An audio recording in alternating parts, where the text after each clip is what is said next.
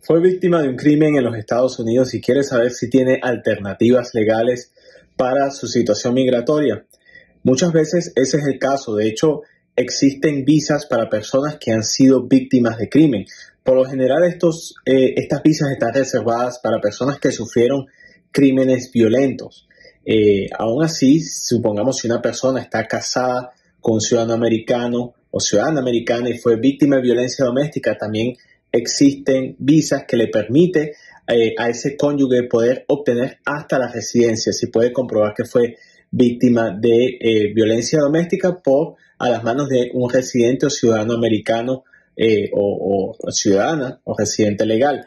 Ahora bien, si la persona no tenía ninguna relación conyugal, pero sin embargo fue víctima de un crimen violento, entonces esto puede concederle a ese aplicante beneficios migratorios y hasta la residencia.